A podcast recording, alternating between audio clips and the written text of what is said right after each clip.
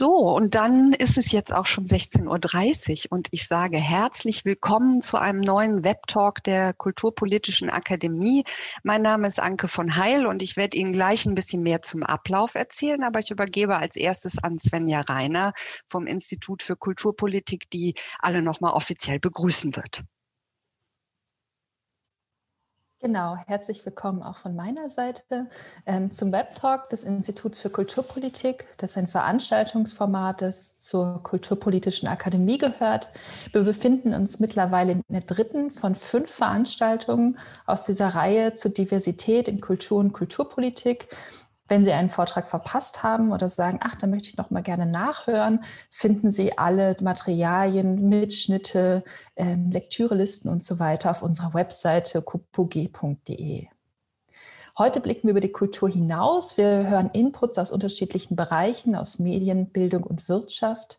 Und damit das alles möglich ist, danken wir für diese Veranstaltung der Beauftragten der Bundesregierung für Kultur und Medien für die Förderung beziehungsweise auch dem Neustart Kulturprogramm, Anke von Heil für die Moderation und natürlich unseren tollen ReferentInnen und ihren Institutionen, nämlich der, den neuen deutschen MedienmacherInnen, der Bildungsstätte Anne Frank und der Internationalen Gesellschaft für Diversity Management. Vielen Dank und viel willkommen. Und wir sind heute wieder zackig unterwegs mit unserem äh, kleinen Impulsen in äh, kurzen Zeitschritten. Ich sage aber zum Anfang immer noch ein bisschen was, wie das heute hier abläuft, weil ähm, das Publikum, was uns jetzt hier zugeschaltet ist, hat ja die Möglichkeit auch ähm, zu interagieren, Fragen zu stellen. Und dafür gibt es unseren Frage- und Antwortkasten, in den ich alle bitte, die Fragen auch äh, hineinzuschreiben, also nicht den Chat dafür zu nutzen. Den nutzen wir, um weiterführende Infos auch ähm, in, in, die, ähm, in den Chat zu posten, damit man sich den dann hinterher nochmal eventuell abspeichern kann. Ich ähm, habe auch eine Umfrage, die ich jetzt äh, starte, weil da wir ja niemanden sehen, nur so einen Blick auf äh, die Zuschauernamen äh, haben, wäre es ganz schön auch einmal zu schauen, aus welchen Bereichen sie kommen. Und ähm, wir starten dann auch gleich mit den Impulsen, aber diese Möglichkeit wollen wir auf jeden Fall auch nochmal nutzen. Wir haben ganz am Ende nochmal eine gemeinsame Diskussion, unter Umständen auch mit Ihnen, mit den Zuschauenden. Wenn Sie das möchten, dann sagen wir kurz vorher nochmal an, dann kann man nämlich seine kleine blaue Hand, die es ja hier bei Zoom gibt, heben, um dann äh, tatsächlich auch mit Bild und Ton zugeschaltet zu werden. Dazu aber später mehr. Ich schaue jetzt mal, wer alles schon abgestimmt hat. Da fehlen noch ein paar aber es sieht schon so aus, dass ein Gros wohl aus dem Bereich der Kulturschaffenden kommt. Aktuell sind das 43 Prozent. Auch die Kulturverwaltung ist hier mit 28 Prozent vertreten und Bildung, aus Bildung kommen 31 Prozent. Und ich würde jetzt mal sagen, damit wir nicht allzu viel Zeit verlieren, wir haben einen guten Überblick, da wird sich auch nicht mehr viel dran ändern, beende ich jetzt die Umfrage und gehe schon weiter zum ersten Impuls der heute von Sheila Maisorca kommt, von den neuen deutschen MedienmacherInnen. Sheila Maisorca ist äh, Journalistin und hat mehrere Jahre in Argentinien als Korrespondentin für die ARD gewirkt. Sie ist Trainerin für konfliktsensitiven Journalismus und Beraterin für Medien in Postkonfliktstaaten. Aber sie ist natürlich auch und äh, heute in diesem Zusammenhang hier ähm, als Vorständin oder Vorstand Vorstand der neuen deutschen Medienmacherinnen, einem bundesweiten Zusammenschluss von Medienschaffenden mit unterschiedlichen kulturellen und sprachlichen Kompetenzen und Wurzeln und deren Anliegen es ist, mehr Vielfalt in den Medien einzufordern. Und darüber wird Sheila Malsorka uns heute berichten, über neue Vielfalt in den Medien. Und damit übergebe ich an Sheila Maisorka. Du darfst jetzt deinen Bildschirm teilen. Okay, danke schön. Danke für die Einführung. Und ja, dann geht es auch direkt los.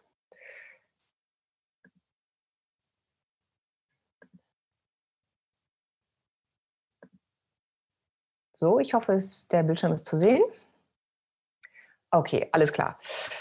Gut, ähm, also ich bin hier heute als die Vorsitzende der neuen deutschen MedienmacherInnen. Wer wir sind, erfahren wir ein bisschen später in der ähm, Präsentation. Erstmal, was ist eigentlich die Situation? In diesem Land, jeder Vierte, jede Vierte hat in, äh, einen Migrationshintergrund, also kommt aus einer Einwandererfamilie im näheren weiteren Sinne. Ein Viertel der Bevölkerung, das muss man sich erstmal so merken. Das ist, glaube ich, vielen Leuten nicht so klar, wie viele wir sind. Das zum Beispiel sieht nämlich in den Redaktionen völlig anders aus. Äh, die sind in der Regel männerdominiert, sie sind auf jeden Fall weiß, Standarddeutsch, ohne Bindestrich ähm, äh, Deutsche in, in, in den Redaktionen. Die Zahlen sind zum Teil alt, also sind keine neueren Erhebungen gemacht worden. Wir erfahren hinterher ein bisschen, warum nicht. Ähm, im, Im Ganzen ist jedenfalls so, dass äh, nicht ein Viertel der, äh, der JournalistInnen auch äh, Migrationshintergrund haben, wie es dem, ein, dem Teil der Bevölkerung oder Prozentsatz der Bevölkerung entspricht, sondern sehr, sehr, sehr viel weniger. So, was für einen Effekt hat das, wenn hauptsächlich weiße, oft weiße Männer, äh, christliche weiße Männer äh, die, die Nachrichten bestimmen, die Nachrichten auswählen, ihre Perspektive äh, in den Nachrichten, in, den, in der Berichterstattung generell einbringen. Dann passieren nämlich hier solche Sachen. Das, diese beiden Titelbilder liegen äh, Jahrzehnte tatsächlich auseinander, aber zeigen auch einfach eine, eine Stereotypisierung, in dem Fall von Italien und Griechenland, und ich denke mal, sowas wäre nicht zustande gekommen, wenn in den Redaktionen auch mehr Leute säßen mit Einwanderungsgeschichte, die sagen, also Leute, was wollt ihr uns damit sagen? Äh, ich spiele das mal an einem äh, Beispiel durch, dem Islambild in den Medien nach ähm, dem 9., äh, nach dem 11. September 2001, ähm, was sehr stark von Stereotypen geprägt ist. Und ich zeige mal, wie das läuft und was, äh, was das für Effekte hat. Es, man könnte sagen, in den deutschen und nicht nur in den deutschen Medien, europäischen Medien gibt es wirklich eine Obsession mit, mit dem Islam und äh, mit Muslimen darüber. Also es wird wirklich sehr viel darüber berichtet. Die Frage ist, wie. Hier sehen wir zum Beispiel ähm, äh, von Spiegel Titel, wo man sagen muss, dass der Linke tatsächlich eine sehr positive P Titelgeschichte war, wo es um den Koran ging. Und auf der äh, anderen Seite, äh, in in, im rechten Beispiel, ging es um den Dschihad. Das Problem dabei ist, dass es die gleiche Bildsprache verwandt wird. Also unkenntliche Gesichter, schwarze Hintergrund, im Ganzen wird dadurch einfach ein Gefühl der Bedrohung erzeugt durch die Art und Weise, wie Bildsprache hier eingesetzt wird bei ganz unterschiedlicher Herangehensweise an, an die Themen. Ähm, wir haben auch den Effekt, dass eine, eine, ein bestimmtes Narrativ, das nämlich in Deutschland, dass Deutschland islamisiert würde, also von, von Muslimen auf irgendeine Weise unterwandert würde, ist, ist etwas, was durchaus seriöse Medien schon vor langer Zeit angestoßen haben und rechtsextreme Medien wie Kompakt das sehr viel später aufgegriffen haben. Wir haben also hier tatsächlich den Effekt, dass das ähm, nicht von rechtsextremen Medien in die Mitte der Gesellschaft ein bestimmtes Narrativ getragen wurde, sondern umgekehrt. Was für einen Effekt hat das auf die Bevölkerung? Ähm, wir sehen jetzt einfach mal ein paar Zahlen, und zwar der prozentuale Anteil von Muslimen in Europa insgesamt beträgt 4,9 Prozent. Alle Muslime in Europa. Jetzt nehmen die Menschen in, in verschiedenen Ländern das aber unterschiedlich wahr. Also die Deutschen, Deutsche in der Regel, wenn man sie fragt, wie viele Muslime leben in Deutschland, sagen sie im Durchschnitt 31 Prozent. Die tatsächliche Prozentzahl ist aber 6,1. Ähnliches ist in Frankreich. Die Franzosen nehmen an, 40 Prozent der Bevölkerung in Frankreich ist muslimisch. Tatsächlich sind es 8,3 Prozent. Und in Ungarn und Polen schätzen die Menschen äh, die Anzahl der Muslime in ihren Ländern im Durchschnitt 70 Prozent zu hoch ein. Das hat natürlich mit der Berichterstattung zu tun. Wenn man also von früh bis spät, sage ich mal, ähm, von Muslimen in dem, in dem Land hört und wie bedrohlich der Islam ist und so weiter und so weiter, dann tendiert man dazu, eine falsche Wahrnehmung von der Wirklichkeit zu haben. Also in diesem Fall ist die Wirklichkeit wie viele Menschen leben eigentlich hier muslimischen Glaubens in meinem Land, in unserem Land, sehr viel weniger, als, als den Anschein hat. Ähm, ich zeige jetzt äh, an dem Beispiel von der Berichterstattung über äh, muslimische Frauen auch nochmal, wie man es, wie es oft abläuft und wie man es besser machen kann. Also in der Regel gibt es zwei Narrative, was, was, Muslim, äh, was muslimische Frauen in Deutschland angeht. Also entweder sind unterdrückt, rechtlos und so weiter oder gefährlich. Man achte auf die Augenbraue in dem, der Frau in dem Spiegeltitel rechts. Ähm, es, man kann es aber auch ganz anders machen. Das sehen wir in äh, zum Beispiel einem Beispiel von hier, äh, der Beispiel dieser Fernsehköchin in England.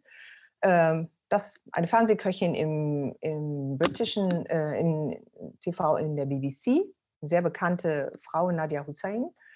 So kann man eine Frau mit Kopftuch abbilden, aber das häufigste Bild aus den Archiven, aus den Bildarchiven, das in Deutschland benutzt wird, um muslimische Frauen zu bezeichnen oder generell be äh, zu bebildern oder generell über Integration oder Ausländer überhaupt in Deutschland ähm, zu sprechen. Das ist dieses Bild, das ist das Symbolbild, das am häufigsten benutzt wird in Deutschland. Und ich gehe nochmal kurz zurück, wie das auch anders aussehen kann, wenn man eine muslimische Frau mit Kopftuch zeigen möchte.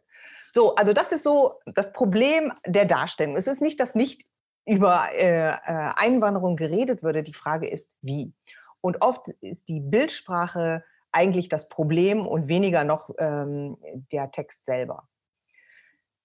Wir vermissen oft, wir sage ich jetzt mal von neuen deutschen MedienmacherInnen, ähm, dass eine gewisse Normalität hergestellt wird. Also dass in, äh, über dass Menschen äh, mit Migrationsgeschichte, People of Color, äh, Muslime, Nicht-Weiße, wie auch immer, in normalen Situationen dargestellt werden. Und wenn es mal gemacht wird, zum Beispiel bei diesem Eltern, äh, von der Zeitschrift Eltern, Cover 1916, äh, 2016, ähm, gab es einen massiven Shitstorm von rechts, weil eine Normalität schon als Provokation angesehen wird. Also wenn jemand, wenn mal eine Frau mit Kopftuch nicht in einer Situation von ja, Unterdrückung oder als Gefahr dargestellt wird, sondern als normale Frau mit Kind, dann wird das schon von bestimmten Kreisen als Provokation gesehen.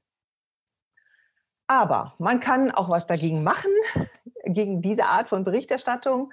Also jetzt nicht, was das letzte Bild angeht, sondern die, äh, die Beispiele davor. Ähm, wir versuchen bei den deutschen, neuen deutschen MedienmacherInnen uns für Vielfalt für in Medien einzusetzen. Wir sind ein Netzwerk mit, äh, mit Büros in Berlin und NRW. Viele von uns arbeiten ehrenamtlich, aber wir haben auch eine ganze Reihe äh, Projekte und wir sind AnsprechpartnerInnen zu Journalismus im Einwanderungsland. Also wie kann man besseren Journalismus machen? Wie kann man mehr Vielfalt in Redaktion bringen? Das ist unser Thema. Und wir sind politisch korrekt und stolz drauf. Ähm, unsere Ziele sind mehr diverses Medienpersonal, also Redakteure, Redakteurinnen sollten vor und hinter der Kamera oder in den Zeitungen eben auch äh, aus verschiedenen äh, Kontexten kommen äh, religiösen, ethnischen, äh, gesellschaftlichen Kontexten, mehr People of Color ohne Problemkontext in der Berichterstattung. Damit meine ich, in der Regel tauchen wir nur auf, wenn es um Sicherheitsfragen, um Terrorismus, um Religion geht. Aber wir, wir sollten auch im, im, dann auftauchen, wenn es um, was weiß ich, um Parkplätze, um Steuern, um Kitas und so weiter geht. Normale Themen, die uns auch angehen, man muss nochmal äh, die erste Slide sich ähm, ins Gedächtnis rufen. Ein Viertel der Bevölkerung in diesem Land sind Menschen aus Einwandererfamilien. Das heißt, Problem, ohne Problemkontext wäre auch mal ganz schön. Ähm, wir setzen uns für äh, Aus- und Fortbildung ein, für äh, einen interkulturell kompetenten Journalismus. Und Migration, Integration sind komplexe Fachthemen. Also Viele Leute denken, sie können darüber schreiben, viele Kollegen, Kolleginnen mit allen besten Absichten, aber ohne, wirkliches Fach, äh, ohne wirkliche Fachkenntnis. Und das ist halt notwendig. Und ähm, was uns sehr am Herzen liegt, es geht auch darum, Rassismus und Menschenfeindlichkeit zu benennen, klar zu analysieren, schauen, wie die Narrative ähm, uns negativ beeinflussen, wie Stereotypen aufgebaut werden und wirklich das, ganz bewusst äh, zu benennen und dagegen vorzugehen. Wir haben eine ganze Reihe Projekte. Ich lese das jetzt nicht alles vor, da kann man auch bei uns auf der Website nachgucken. Ähm, ganz besonders, was uns am Herzen liegt, sind auch äh, junge Kollegen und Kolleginnen äh, zu fördern, die es oft schwer haben, in den Journalismus reinzukommen. Und wir haben ein großes No-Hate-Speech-Movement, ähm, weil viele, muss man sagen, auch ähm, weiße deutsche Kollegen, Kolleginnen von äh, Hate Speech betroffen sind. Wir haben auch eine Studie über Diversität in Chefredaktionen im Mai äh, diesen Jahres vorgelegt und das Fazit ist, äh, die Redaktionen sind sehr homogen. Es gibt gar keine Zahlen, auch wie viele Menschen mit Migrationsgeschichte überhaupt in Redaktionen arbeiten. Äh, und alle finden Diversität toll, aber sie machen nicht viel dafür. Das ist, das ist ein generell ein Problem. Ist ein, so ein positives Schlagwort, aber man macht nicht wirklich was äh, um es zu ändern. Äh, wir können uns aber auch eine Menge von der BBC anschauen, äh, abschauen. Da gibt es klare Strategien, äh, um mehr Vielfalt in die Berichterstattung reinzubringen. Quoten ist dort kein Schimpfwort, sondern wird tatsächlich dort gelebt. Und ähm, diskriminierungssensibles Betriebsklima ist auch wichtig, damit sich auch wenn Menschen mit äh, oder äh, JournalistInnen mit, mit Migrationsgeschichte in eine Redaktion kommen, sie sich auch dort wohlfühlen, muss man auch äh, äh, äh, Diskriminierung und, und Rassismus, auch Ansprechstellen in den Sendern haben. Und das Ergebnis ist eine bessere Berichterstattung, die für alle besser ist, weil es die Realität besser ab, äh, ab, äh, ähm, widerspiegelt und ähm, auch ein Gewinn von neuen Publikumsgruppen. Das ist also unsere Empfehlung der NDM, mehr Vielfalt in die Redaktion. Wir haben alle was davon.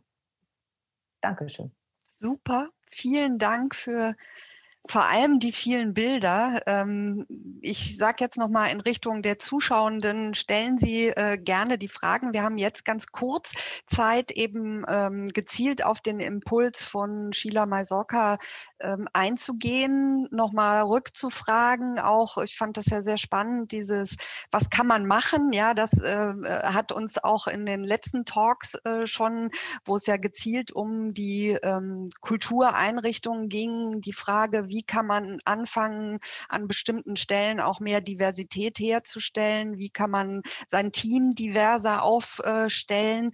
Ich sehe jetzt gerade ähm, im Frage- und Antwortenkasten aktuell nichts. Deswegen hole ich mal eine Frage, die vorher schon eingereicht wurde.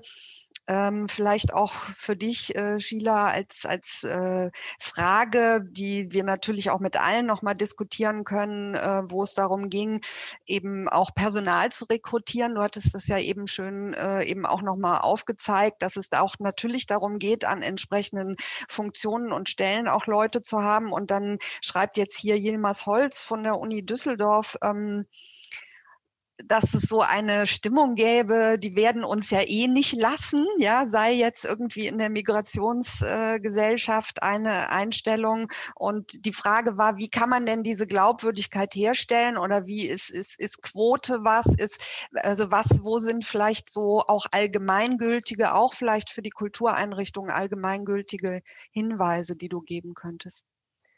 Ähm, ich denke, was wir sehen können, ist, ähm, dass die äh, Medienhäuser ernsthaft ähm, bei, zum Beispiel, wenn sie Jobs ausschreiben, ernsthaft zeigen sollen, dass sie interessiert sind, dass die Menschen mit Migrationsgeschichte bekommen. Das kann zum Beispiel sein, man kann anonymisierte Bewerbungen machen.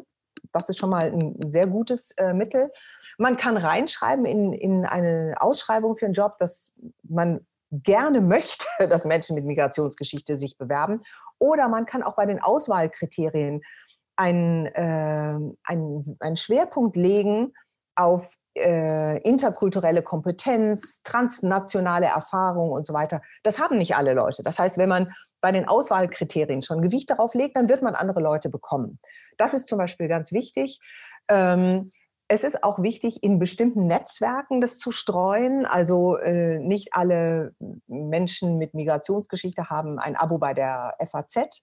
Da muss man auch einfach mal sehen, hm. wo, äh, auf welche Weise wendet man sich an Leute. Ne? also da, da, da gibt es auch äh, Mittel und Wege, wenn man nur wirklich will. Und ähm, ich, äh, ich sehe auch, dass, dass manche Sender, zum Beispiel in der letzten Zeit der Hessische Rundfunk, sich wirklich Mühe gegeben hat, auch in den, bei den Volontären und Volontärinnen mhm. mehr Leute mit Migrationsgeschichte anzustellen oder, oder äh, sie, sie in, in die Volontariatsgruppe zu nehmen. Und allein schon dadurch, dass auf der Website bei den Bewerbungen das Foto eines äh, afrodeutschen jungen Mannes da war mit, mit Kopfhörern in einem Sender, das machte schon einen ganz anderen Eindruck. Das so, Identifikationspotenzial. Genau, ne? dass man mhm. das Gefühl hat, man wird gewünscht. Ne? Und mhm. das Problem oft, das wir haben bei Journalistenschulen, ist, die, die haben ja e, wirklich extensive Prüfungen, Allgemeinwissen und so weiter. Aber dieses Allgemeinwissen ist natürlich auf Leute aus einer bildungsbürgerlichen Mittelschicht, weiße bildungsbürgerliche Mittelschicht abgestimmt. Das heißt, Leute, auch die aus einer Arbeiterschicht kommen, sind oft ähm, gemäß ihrer Sozialisation nicht unbedingt gut darauf vorbereitet. Das sind mhm. solche Dinge, die muss man wirklich überdenken. Mhm. Ja, vielen Dank für den Moment, äh, Sheila Maisorka. Ähm, wir nehmen jetzt eine Frage, die jetzt noch gestellt worden ist im, äh, im Frage- und Antwortkasten. Die taugt mir, glaube ich, aber sehr gut für unseren äh, späteren ähm, Talk, weil ich würde jetzt gerne zu äh, Sabanur Schema äh, überleiten, weil es kam jetzt die Frage, wie man den äh, Begriff Migrationshintergrund definieren würde. Das können wir uns ja vielleicht für die gemeinsame äh, Diskussion am Ende dann äh, aufheben. Ähm, denn der zweite Input äh, liefert auch nochmal einen anderen Blick. Saba Nur Schema ist die pädagogische Leiterin der Bildungsstätte Anne Frank. Sie ist studierte Politik und wird Wissenschaftlerin und Volkwirt, hat Volkswirtschaftslehre äh, studiert und arbeitet als Dozentin im Bereich soziale Arbeit.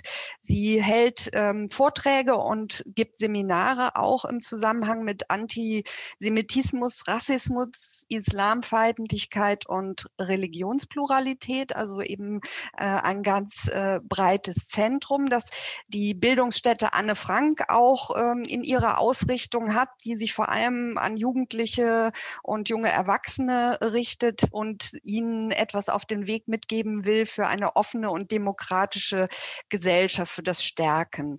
Ähm, Sabanur Schema wird über Ansätze des Bildungsangebots Angebots für diese Altersgruppen oder für alle Altersgruppen zu den Themen Rassismus, Antisemitismus und Diskriminierung sprechen.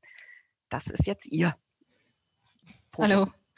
Wunderbar. Ja, vielen Dank und vielen Dank für den sehr spannenden Impuls gerade. Und ich habe gedacht, da gibt es ja einiges, äh, was ich tatsächlich auch erwähnen wollte. Deshalb ähm, habe gerade zwei, drei Folien noch schnell gelöscht.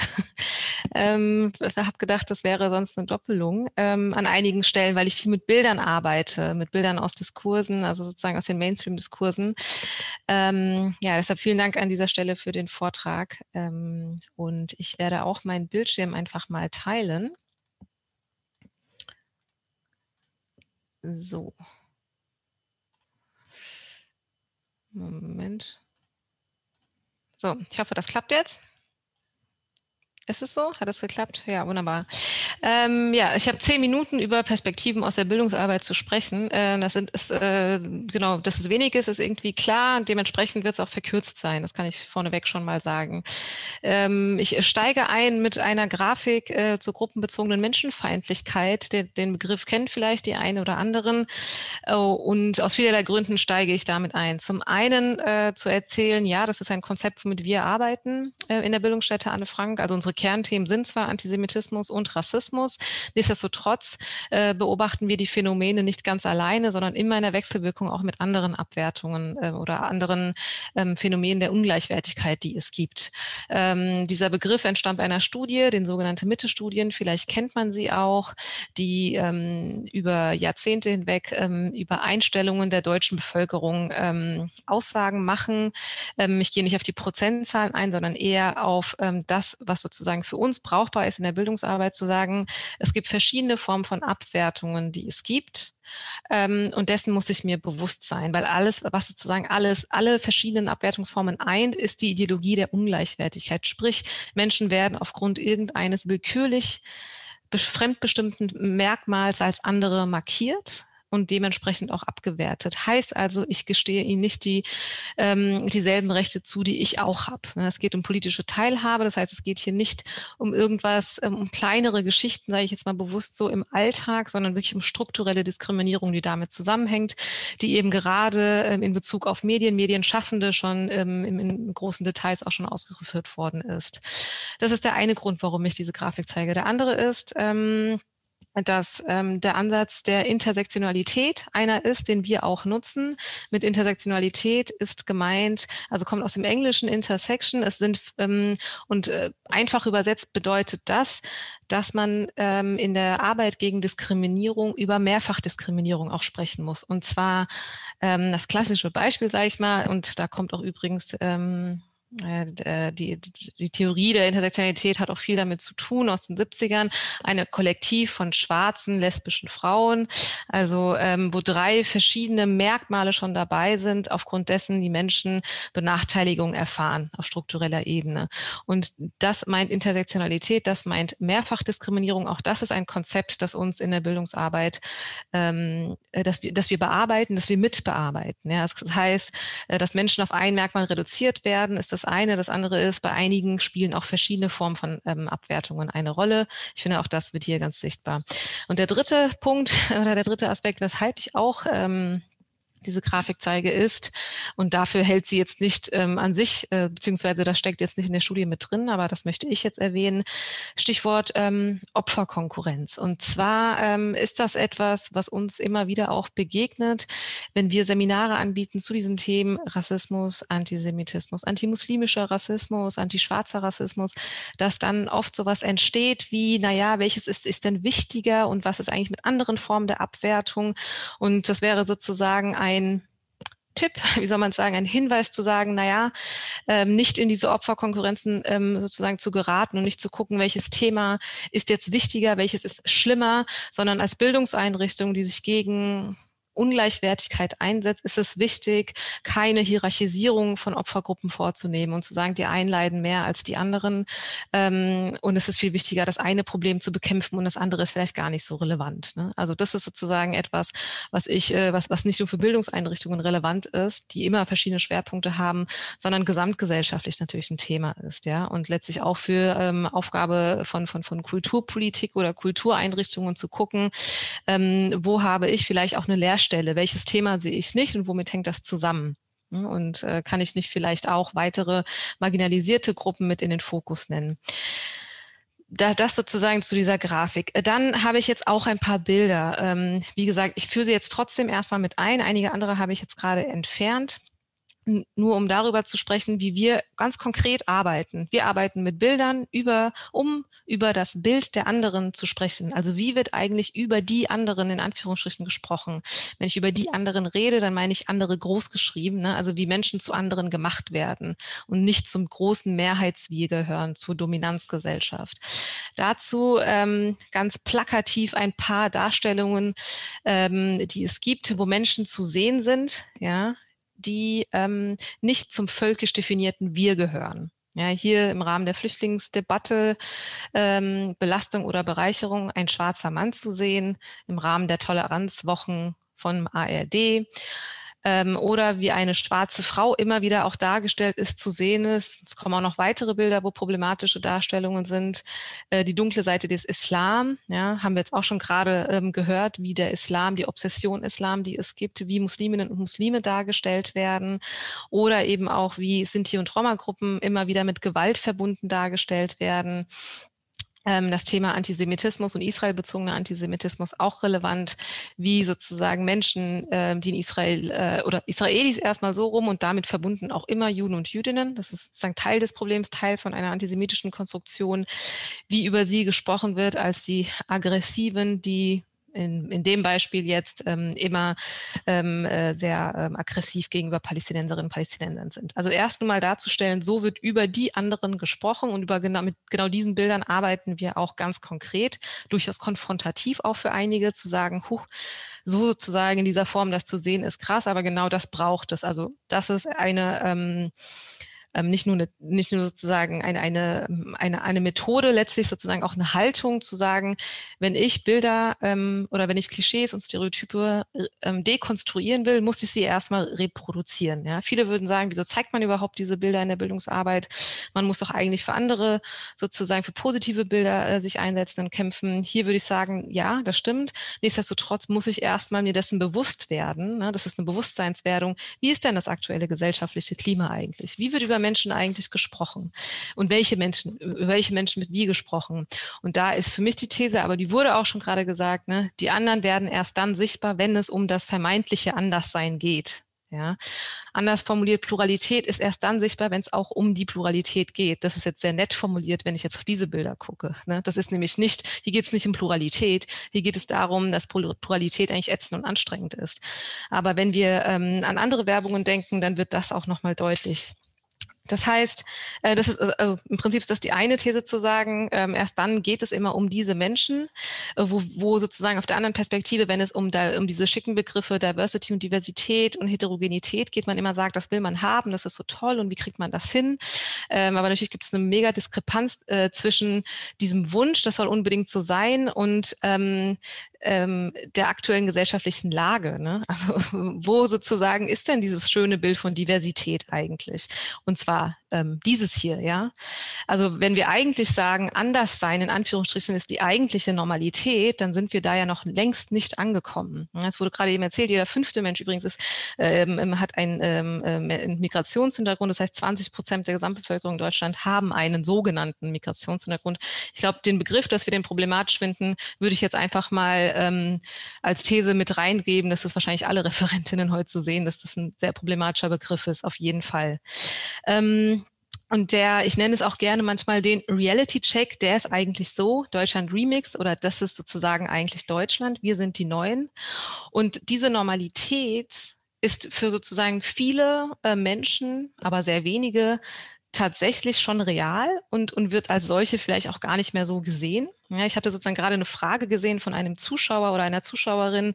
Ich würde mir wünschen, dass wir dahin kommen, nicht mehr über die Unterschiede zu sprechen, das dauert noch, weil wir jetzt gerade dabei sind, erstmal festzustellen, dass über diese Differenzen sehr viel Benachteiligung erstmal passiert. Und wir müssen das klar benennen. Also wir sind hier noch nicht. Die zwei Bilder, die ich hier gerade zeige, sind für viele Realität, aber es hat noch nichts mit gleicher Teilhabe zu tun. Da sind wir noch lange nicht und das ist immer das eigentliche Problem. Teilhabe, strukturelle Form von Benachteiligung. Wo wir nämlich sind, und das ist der nächste Punkt, wir sind ganz woanders. Wir sind eigentlich bei dieser Frage gerade, welche Gesellschaft soll das abbilden? Und da ähm, komme ich im Prinzip ähm, ja fast schon zum vorletzten Punkt. Ähm, damit beißt sich sozusagen gerade diese Vorstellung, ähm, wir möchten mehr, also Vielfalt repräsentieren etc. pp. Deshalb gibt es äh, bei Katjes eine Kopftuch tragendes, ein Kopftuch tragendes Model, ja, oder beziehungsweise ein Model, das Kopftuch getragen hat für die Werbung. Oder die Deutsche Bahn macht Werbung mit Menschen, die ja gar nicht so in Anführungsstrichen richtig deutsch aussehen. Also wenn ich richtig Deutsch meine, meine ich die völkische Definition von Deutsch sein, ja. Und ähm, wurde, und, und es wird hier, also in dem Fall, wer das kennt von den Zuschauerinnen und Zuschauern, weiß, es war eine große Debatte, insbesondere in den sozialen Netzwerken. Ähm, Boris Palmer, ähm, Überbürgermeister aus Tübingen, grüner Politiker, der gefragt hat, das war die Startseite ähm, der Deutschen Bahn wohl einige Monate lang, und dann die Frage aller Fragen stellt, welche Gesellschaft soll das eigentlich abbilden?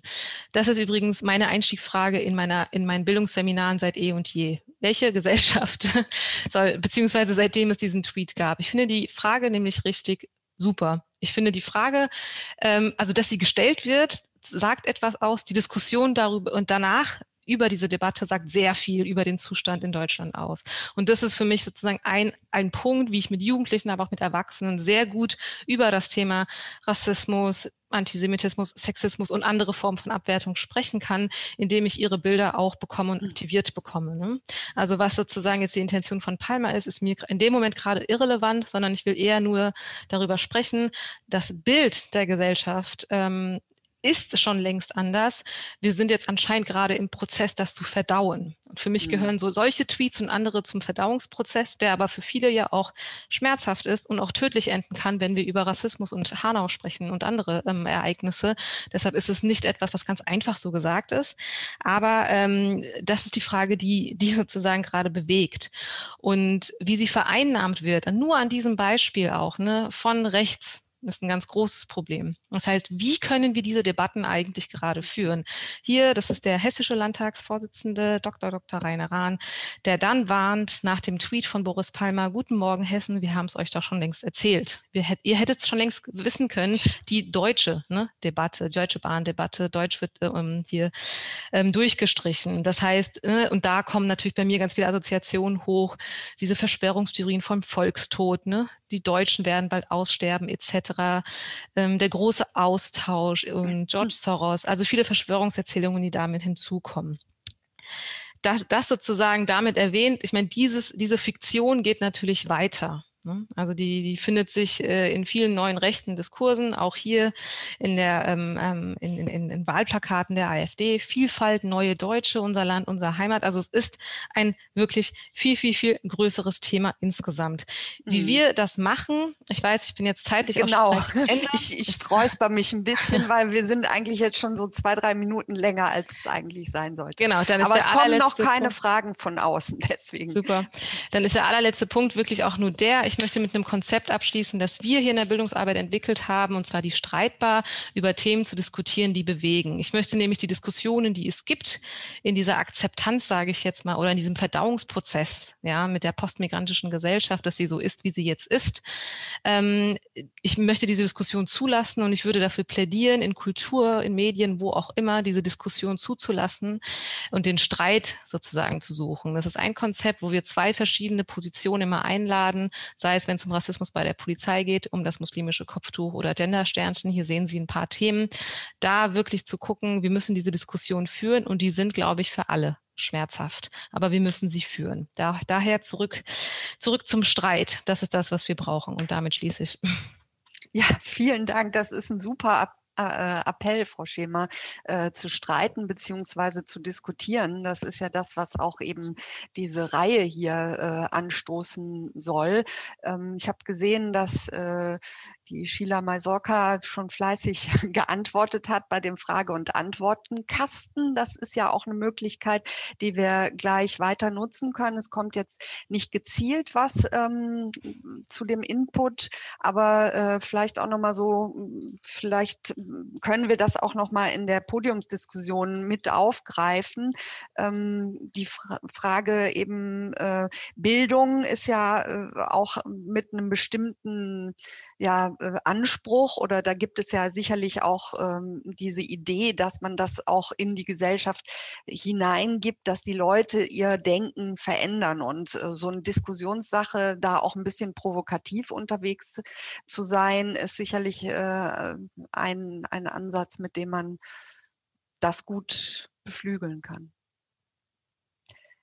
Ja, dann äh, würde ich sagen, wir heben uns äh, die Zeit äh, nochmal für gleich für die Schlussdiskussion am Ende auf, wo wir dann auch nochmal vielleicht, wo Sie sich aufeinander beziehen können. Vielen Dank auf jeden Fall für den Input bis hierhin. Und jetzt ähm, darf ich Serda Yazar begrüßen, den Mann in der Runde, diesmal äh, der einzige, der ähm, als Vorstand der Internationalen Gesellschaft für Diversity Management gewirkt hat, ähm, lange Jahre und ähm, auch aus dieser Position uns heute vielleicht etwas auch ähm, über den Tellerrand blicken lässt. Das war ja so dieser Ansatz. Er ist ähm, studierter Sozial- und Politikwissenschaftler und ist auch als Diversity-Berater und Trainer unterwegs und ähm, setzt sich zum Ziel, eben Konzeption und Entwicklung von Ideen, Methoden und einschlägigen auch Ausbildung ähm, in dem Bereich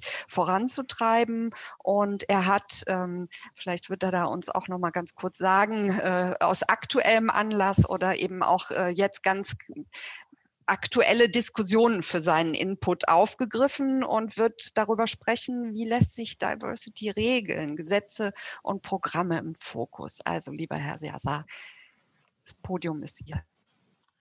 Ja, vielen herzlichen Dank äh, und danke auch für die Flexibilität, äh, die Sie gezeigt haben.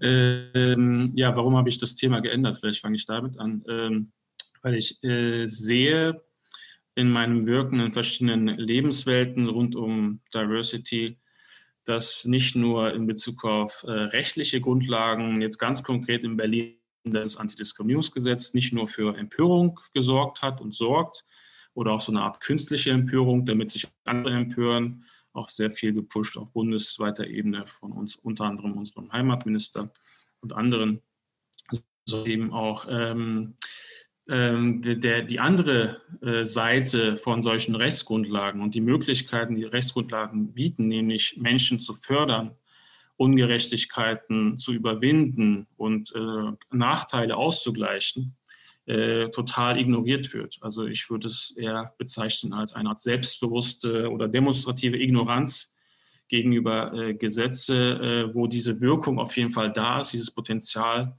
vollkommen da ist, aber nicht genutzt wird. Und wenn eben noch mehr reguliert wird oder Anregungen und Ansätze enthalten sind, wie beispielsweise auch im Berliner Landesantidiskriminierungsgesetz oder bei der Debatte, die hoffentlich wieder stärker entfacht wird, nämlich die Novellierung des Allgemeinen Gleichstellungsgesetzes, äh, dann diese Empörung wieder größer wird. Ja, und ähm, deswegen hat mich das nochmal bewegt, so einige Fragen und ein paar Plädoyers sozusagen äh, loszuwerden. Ich würde etwas äh, nochmal anders äh, starten, nämlich äh, zwei Sätze vielleicht zum, zu IDM, dem Fachverband Internationale Gesellschaft für Diversity Management. Ähm, und zwar, dass wir eben äh, in Berlin sitzen und auch gegründet worden sind. Und ähm, was ich persönlich auch sehr schätze, ist, dass wir Diversity unter verschiedenen PlayerInnen sozusagen immer wieder aus, äh, ausdiskutieren. Was ist eigentlich Diversity? Weil Menschen, die aus der Wirtschaft ihre Perspektive äh, tun das etwas anders als irgendwie in der Wissenschaft, Politik, Verwaltung, äh, NGOs.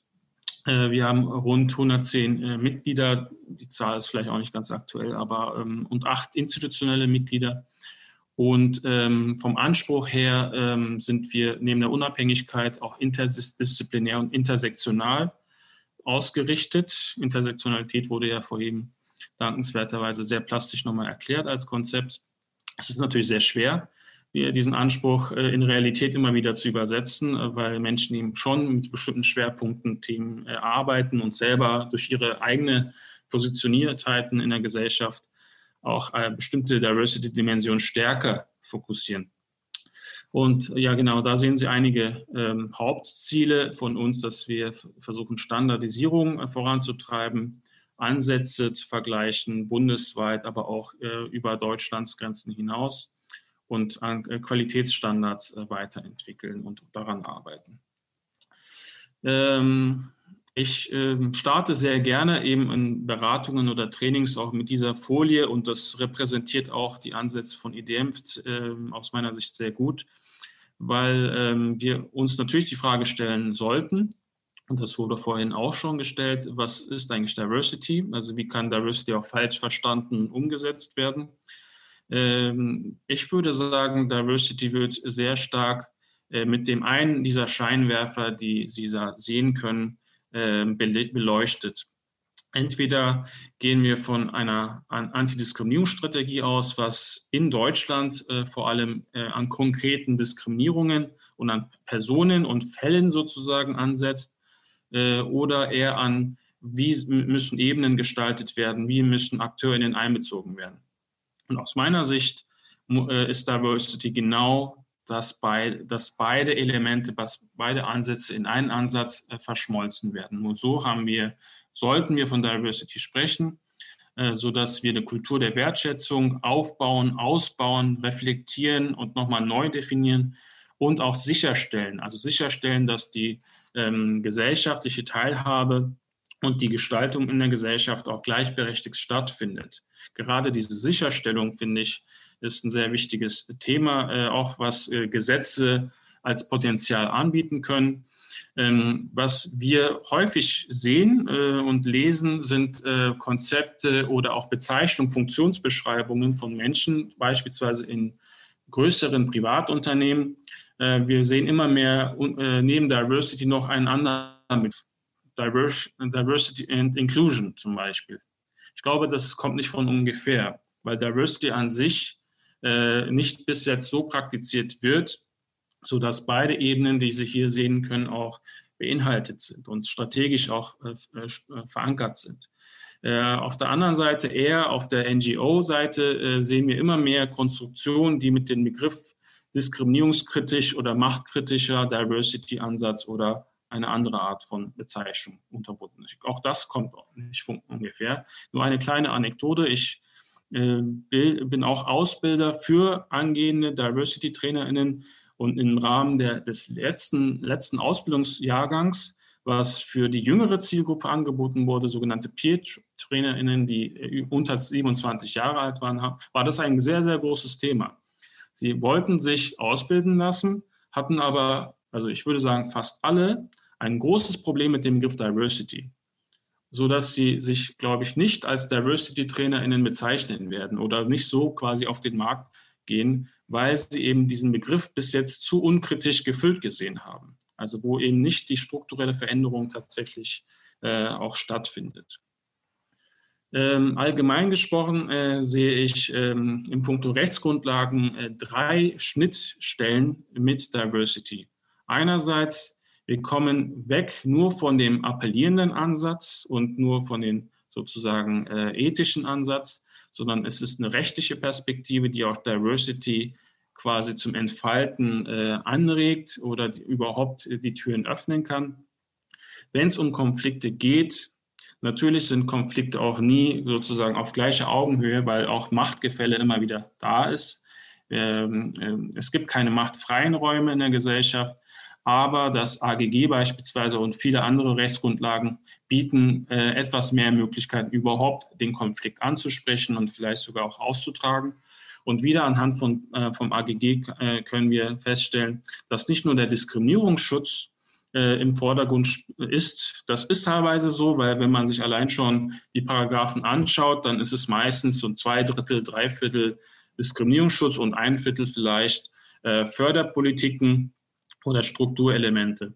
Aber auch das AGG beispielsweise, was ja sehr lückenhaft ist, kann trotzdem eigentlich theoretisch sehr gut als äh, Diversity-Politiken auch umgesetzt werden. Ähm, Beispiel Berlin, genau das Landesantidiskriminierungsgesetz. Ich würde jetzt nicht alle Details natürlich aufführen, aber was für mich nochmal wichtig ist äh, und hier hervorzuheben, dass die zwei Seiten, glaube ich, sehr gut beleuchtet werden, nämlich den Diskriminierungsschutz herzustellen, der, die Diskriminierung, die von, äh, von der öffentlichen äh, Hand sozusagen von Verwaltungen oder landeseigenen Institutionen ausgeht gegenüber BürgerInnen, aber gleichzeitig auch ähm, eben Wege schafft oder schaffen soll. Wir sind ja noch am Anfang, unter anderem durch das Landesprogramm Diversity, wo insbesondere in Bezug auf Personalmanagement, also Personalanwerbung, äh, Einstellungsverfahren und Bindung sehr viele Maßnahmen, ich glaube 37 an der Zahl und sehr konkret aufgelistet sind. Also das ist quasi die zweite Seite der Medaille.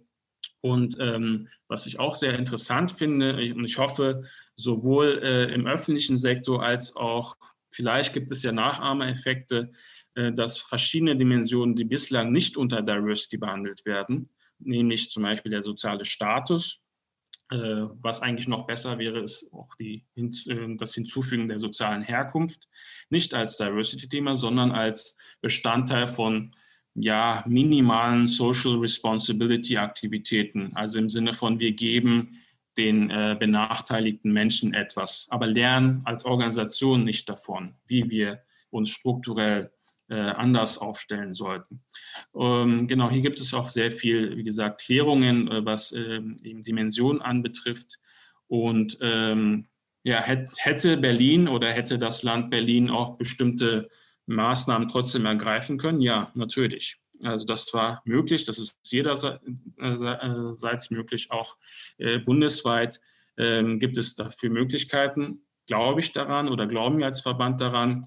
Naja, Also ähm, deswegen stellen wir auch sehr gerne beispielsweise, wir haben ja sowohl in Berlin als auch äh, auf Bundesebene so langsam so eine Wahlkampfatmosphäre. Äh, und ähm, was wir wahrscheinlich auch diesmal machen werden, ist äh, Wahlprüfsteine an die Parteien zu senden, äh, wie sie denn Diversity-Politiken sicherstellen möchten und wie verbindlich das sein soll. Hier sehen Sie äh, zwei Auszüge aus äh, Pressemitteilungen auf Berlin bezogen oder Bund bezogen. Und ähm, damit würde ich vielleicht auch so langsam abschließen mit Fragen oder auch Forderungen eigentlich. Ähm, ja, wer ist denn eigentlich jetzt federführend zuständig, äh, damit eben äh, genau die Normalität, da, wir haben oder die Vorrednerin haben viel über die Normalität gesprochen, da, aber wie kann diese Normalität sichergestellt werden? Nennen wir das jetzt mal Diversity Mainstreaming. Und wer ist dafür zuständig? Äh, Im öffentlichen Sektor und das ist, glaube ich, auch eines der sehr interessanten Nebenwirkungen, äh, wenn eben Diversity mehr, äh, mehrdimensional sozusagen abgefragt wird, tun sich die Ministerien oder die Verwaltung sehr, sehr schwer. Ich glaube, noch schwieriger. Äh, also da habe ich auch einige O-Töne sozusagen parat, die sagen, ja, wir mussten das mit total vielen Abteilungen absprechen weil für bestimmte Diskriminierungsformen oder Zugehörigkeiten und Zielsetzungen auch ganz andere Verwaltungen zuständig sind oder Abteilungen innerhalb der Parteien. Mhm. Ähm, und auf äh, ja, in, äh, Unternehmen sozusagen haben wir das gleiche Problem. Entweder ist nur eine Person als Symbolfigur zuständig für Diversity-Politiken äh, oder es heißt von der Geschäftsleitung, ja, ihr alle seid Diversity ManagerInnen. Aber das fast, funktioniert natürlich auch nicht. Ich komme so langsam zum Ende. Super. Ähm, zweiter Punkt, äh, ja, Deutschland, in, was ist in Deutschland nicht geregelt, äh, können wir die Frage stellen. Und warum gibt es dafür kein Diversity Audit, was mehrere Dimensionen feststellen kann mit einer verbindlichen Berichtswesen und auch mit bestimmten Konsequenzen verbunden. Drittens, äh, wir können Diversity nicht ohne Menschen umsetzen. Also wie stellen wir das sicher? Äh, dass Menschen überhaupt über vielfältige Kanäle angesprochen werden, dass sie diskriminierungsfrei durch das Einstellungsverfahren laufen, wobei wir Diskriminierung auch nochmal weiter definieren sollten und wie bleiben sie auch, unter welchen Umständen. Und ja, Zielgrößen habe ich genannt, aber ich plädiere persönlich für starre Quoten mittlerweile. Also wenn wir zum Beispiel bedenken, dass bei den Vorständen der DAX-Unternehmen 70 Prozent der Unternehmen als Zielgröße äh, für quasi Frauen als Mitglieder null nehmen, also als Zielgröße tatsächlich äh, so äh, dreist sind und null angeben, dann kann es nur Quoten geben, aus meiner Sicht. Plus eben, was, äh, wie, äh, welche Befugnisse und Ressourcen haben die sogenannten AkteurInnen, die für Veränderungen und Diversity-Politiken zuständig sind. Vielen Dank, Herr Yazar. Das war äh, auch nochmal, wie überhaupt heute, die äh, Inputs sehr viel Praktisches, glaube ich, äh, mit auf den Weg gegeben haben. Ich äh, gucke noch mal eben schnell in unsere Umfrage. Also hier sind tatsächlich eben insgesamt äh, fast 40 Prozent aus Kulturpolitik und Kulturverwaltung ähm, anwesend, aber auch ein Großteil Kulturschaffender, die vielleicht sich auch eben immer fragen, ja, wie denn und äh, wo packen wir es an? Ähm, ich sage nochmal, wer gerne jetzt aus dem ähm, anonymen Zuschauerraum äh, mit Bild und Ton sich in die Diskussion einklinken kann, der kann das gerne tun. Der Simon Sievers, der sieht das dann und der wird sie ausstatten, sodass sie da mitdiskutieren können. Ansonsten ähm, nehme ich jetzt gerade noch mal eine Frage, die hier im Kasten ähm, aufgekommen ist, die sicherlich auch an alle äh, gerichtet ist. Haben Sie Erfahrung in der Arbeit mit größeren Kulturinstitutionen wie zum Beispiel Theatern und Museen? Also vielleicht doch direkt an Sie, Herr Yazar, oder ähm, Diversity Management in Kultureinrichtungen. Kennen Sie Anbieter oder Programme, die sich gezielt an Kulturinstitutionen für Diversity Trainings und Diversity Management richten? Ja, ich kenne viele ähm, ja, sehr interessante Kolleginnen und Institutionen, die sich damit beschäftigen. Innerhalb des äh, Dachverbands gibt es auch Menschen, aber es gibt auch außerhalb von IDM äh, genug Expertise, die vorhanden ist. Ich persönlich habe ähm, minimal bislang äh, mit Kultureinrichtungen zu tun gehabt. Äh, bin eher in Austausch sozusagen mit Menschen, die das machen oder die in Kultureinrichtungen für Veränderungsprozesse tätig sind. Also es tauchte auch eben nochmal die Frage auf, äh, ob die Folien zur Verfügung gestellt werden. Ähm, das wird ja äh, auf jeden Fall gemacht. Das heißt, man kann äh, dann auch nochmal da reinschauen und ähm, auf jeden Fall, ich habe jetzt äh, jeweils ähm, die Twitter-Accounts auch der ReferentInnen reingegeben und äh, dann kann man vielleicht auch da nochmal nachfragen. Ähm, da ist jetzt ja, wunderbar. Hallo, grüße Sie, Frau Songun. Ähm, das ist äh, tatsächlich nicht so häufig, dass die Leute aus dem Zuschauerraum zugeschaltet werden, aber ähm, weil man meistens dann so in dieser rezeptiven Haltung bleibt. Aber haben Sie direkt eine Sache, die Sie loswerden wollen oder ein, eine Frage, die Sie ja. äh, gerne jetzt stellen dürfen? Genau. Und zwar geht es bei mir, ähm, also wie Herr Jasal ja schon geschildert hat, auch um die ähm, Umsetzung dieser äh, Mainstream Diversity Management im, im Bereich Kultur. Ähm, da sehe ich jetzt durch diese 360-Grad-Förderung vom äh, Bund äh, so eine ganz große Bereitschaft, ganz schnell was zu tun. Ähm, heute habe ich wieder erfahren, dass äh, das Geld äh, ein ähm, weißer deutscher Mann bekommen hat, weil das aufgebraucht werden musste. Also sowas ärgert mich. Und äh, gleichzeitig ähm, weiß ich aber auch von vielen Diversity-Beauftragten in Institutionen, in Kulturinstitutionen, dass die ohne Budget ausgestattet sind, ohne irgendeine Macht, äh, ohne, also die können eigentlich ist es Placeholdertum letztendlich. Und ganz viele von denen ähm, fühlen sich so auch schon, als ob sie ihre Sache verraten, indem sie das machen und kommen in so einen kompletten Konflikt denken schon wieder dran, aufzuhören. Das ist natürlich wieder diese typische Position, einzige BPOC in so einer, einer äh, großen weißen Institution. Äh, wie kann man das, äh, wie soll ich sagen, herausfordern? Wie kann man das herausfordern, dass das äh, wirklich äh, umgesetzt wird? Es ist natürlich schon toll, es gibt Geld, und es gibt, es ist schon toll, die Institutionen haben Lust drauf. Wie kann man das sicherstellen, dass es nicht zu so einem Feigenblatt wird? Also das sehe ich gerade nämlich. Ähm, das ist die Gefahr gerade und äh, das ist, äh, enttäuscht mich sehr momentan. Ja, bitte, ich schalte nicht aus.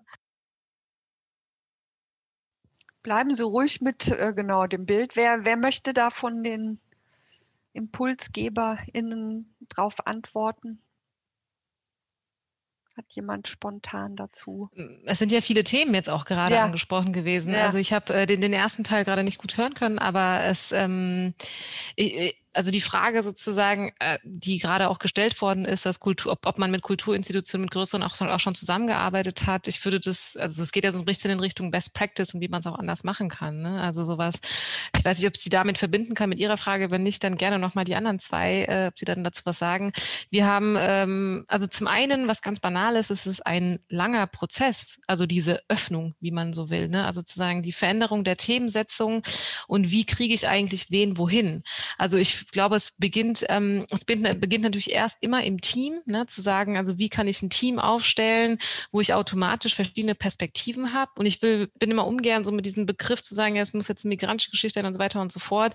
Also wenn, dann muss man es authentisch hinkriegen. Ne? Und das kriegt man auch nur hin, wenn man bestimmte Themen setzt. Also so bekomme ich auch ein bestimmtes Publikum und automatisch rein und dann äh, werden auch Menschen angesprochen. Und ich rede jetzt hier ganz konkret. Ähm, wir haben mit dem Schauspiel Frankfurt zum Beispiel zusammengearbeitet in diesem Zusammenhang ähm, und wo es auch darum ging, ähm, ja, Menschen aus der Peripherie, also sozusagen aus, aus Randgebieten innerhalb der Stadt Frankfurt. Also warum gibt es nur bestimmte Personen, die bei uns hier im Publikum sitzen? Wo sind denn die anderen? Und Frankfurt ist doch eigentlich so eine Multikulti- und Diversitätsgesellschaft und so weiter. Ne? Und ähm, da ist das Projekt entstanden, das gebe ich jetzt nur mit, als, als da kann man ja mal rumklicken, das nennt sich Weltraum also ähm, Schauspiel Frankfurt Weltraum und da wurden verschiedene Akteurinnen und Akteure eingeladen, ähm, die dann eben Themen gesetzt haben, wo klar war, ah, also wenn sowas im Schauspiel passiert, dann gehe ich da auch hin, weil da fühle ich mich auch wieder angesprochen. Ähm, da kann man ja mal einfach schauen und ähm, und das war nicht nur mit ein, mit, es ist nicht eine einmalige Geschichte. Das, das braucht Kontinuität. Und bis das dann auch, und, und bis dann irgendwann sich Teams auch verändern und langfristig perspektiv und, und, und nachhaltig, ähm, das, das ist nie eine Geschichte von einem Projekt oder einer einmaligen Veranstaltung. Genau. Vielleicht kann ich noch was dazu sagen. Äh, ich denke, es kommt auch sehr auf den Druck von außen an. Ne? Also ähm, Sender, gerade die öffentlich-rechtlichen, das, das sind ja auch so wirklich so wie so große Tankschiffe, die können nicht so schnell ihren Kurs ändern. Ne? Aber ich meine, wenn man irgendwie Eisberge um sich herum hat, dann muss man den Kurs vielleicht ändern. Also ich, um mal so bei dem Bild zu bleiben, äh, dass auf jeden Fall, wenn der Druck von außen da ist, und der kann natürlich auch ein gesellschaftlicher Druck sein, ähm, dann äh, merken die natürlich auch, dass sie nicht sozusagen äh, auf der äh, Seite der ewig Gestrigen äh, hängen wollen. Deswegen hört man ja auch immer wieder von allen sagen, ja, nee, Diversität ist was super Tolles und das wollen wir auch. Das sind erstmal so die Lippenbekenntnisse und da folgt aber erstmal noch keine Handlung draus. Aber das bedeutet, dass schon mal der, die Erkenntnis da ist, dass es was Wichtiges, zukunftsorientiertes ist. Und wenn man am Ball bleiben will, dann muss man irgendwie da sich auch für öffnen. Ne? Wie das dann geht, ist eine andere Sache. Aber natürlich, je stärker der Druck ist von außen und gesagt wird, hier, ähm, ne, hier, hier passiert nichts, ihr redet nur davon, das beschleunigt natürlich auch einen Prozess. Mhm. Und ähm, ich, ich stimme bei, es ist ein, ein langwieriger Prozess und keine Art von Veränderung geht schnell, aber je mehr Druck von außen ist, umso mehr, würde ich mal sagen, Motivation gibt es dann auch, was zu tun. In dem Zusammenhang lese ich noch mal eben aus dem Kasten vor. Ähm, da steht nämlich äh, von einer Zuschauerin äh, die, die Bemerkung, dass das Commitment nicht ausreichend sei, was die Kulturinstitutionen äh, eben äh, abgeben. Also sie spricht auch von echtem Commitment. Das ist ja auch immer so dieses, was ne, man Lippenbekenntnis und so weiter. Und ein echtes Commitment wäre einen Teil des eigenen Budgets für die äh, eben diese Themen bereitzustellen, was über diese vom Bund ja ähm, schön mit Geld ausgestatteten 360-Grad-Scouts äh, äh, hinausginge. Ähm, also das äh, ist, ist äh, ein, eine Möglichkeit, beziehungsweise eben wirklich auch äh, diese echte Bereitschaft dazu, die Haltung. Dann äh, gibt es nochmal wieder die, den Blick aus dem Theater, ähm, wo eine Diversity-Stelle äh, äh, abgeschafft worden sei. Sehr schade. Ähm, das ist ja oft so, dass das dann eben vielleicht gerade mal für ein, zwei Projektjahre oder so gemacht wird. Eine Stelle allein kann das eben ja auch nicht leisten, grundlegende Strukturen zu verändern. Das hatten wir im letzten Talk auch schon, dass diese Auslagerung des Themas auf eine äh, extra Stelle. Und ich glaube, die Leitung muss Veränderung wollen, äh, schreibt Rike, und äh, bereit sein, Mittel zu investieren. Also da kommt nochmal diese äh, tatsächlich Teilen auch ne, von den Stücken, die vielleicht ja auch eh schon knapp bemessen sind, eben auch was abzugeben. Und das Team muss sich trauen, das einzufordern. Also auch äh, mhm. nochmal ein interessanter Aspekt. Ja. Ich würde äh, vielleicht etwas Widersprüchliches in den Raum werfen. Ähm, Diversity ManagerInnen oder Verantwortliche sollten möglichst wenig Diversity selber praktizieren. Also und einfach über monitoren und Menschen dazu bewegen, dass andere das praktizieren und eher von außen sozusagen AkteurInnen mit einbeziehen. Ähm, das ist häufig nicht der Fall. A, es wurde auch schon gesagt, ich selber äh, sehe irgendwie, werde als divers wahrgenommen, was eigentlich schon ein Denkfehler ist. Und zweitens, ich bin fachlich gesehen am weitesten, deswegen gebe ich mein Fachwissen weiter. Ich glaube, das ist ein Punkt, äh, der irgendwann auch äh, zum Scheitern verurteilt ist, sage ich mal. Und äh, was ich auch häufig sehe, ist, dass quasi der Punkt Loyalität so ein bisschen mitschwingt. Also wie, wie kritisch darf ich auch nach außen sein und darüber berichten? Vielleicht warte ich nur ein bisschen. Und was wir meistens hören, sind so Erfolgsgeschichten und gute Geschichten, was Change ManagerInnen irgendwie leisten, aber wenig so, was nicht läuft. Und ich glaube, äh, Menschen müssen auch nicht alles sehr direkt und offen kommunizieren. Also auch A, mehr analysieren, wie sie Veränderungsprozesse anleiten sollen und zweitens auch äh, anderweitig Verbündete schaffen und untereinander, auch unter äh, Diversity Managern gibt es noch äh, wenig Netzwerkarbeit, was ich sehe. Okay, ich dazu? Ähm, ich wollte noch ganz kurz sagen, auch Frau Schema, wenn, wenn Sie das äh, Weltraumprojekt ähm, aus Frankfurt äh, reinteilen wollen und auch alle anderen, die noch weiterführende Links ähm, teilen wollen, die nicht in den F&A-Kasten, sondern am besten äh, in den Chat reintun, dann können den auch alle sehen und sich am Ende den Chat dann auch eben abspeichern. Das wäre ganz gut, weil es braucht eben diese, diese Beispiele, diese guten Beispiele. Ich glaube, die Frau Reiner hatte äh, auch noch eine wichtige Frage und dann komme ich noch mal zu Ihnen, Frau Schema. Genau, ähm, vielleicht zwei Hinweise über Förderformate von Diversity auf Kultur institutioneller Ebene, zum Beispiel auch über das 360-Grad-Programm reden wir in den nächsten beiden Sitzungen auch. Also da geht es einmal konkret um Förderformate und dann auch um konkret äh, diversitätsorientierte Organisationsentwicklung, wo zum Beispiel ähm, Diversity Arts Culture auch vertreten sind. Also da geht es nochmal um handlungspraktischere Ansätze. Wir waren jetzt wieder viel so in Institutionen. Meine Frage jetzt mit Hinblick äh, äh, aus meiner Position, aus der kulturpolitischen Gesellschaft, wäre natürlich auch, haben Sie denn Wünsche oder Ideen, was die Kulturpolitik aus Ihren Bereichen lernen könnte? Oder sollte?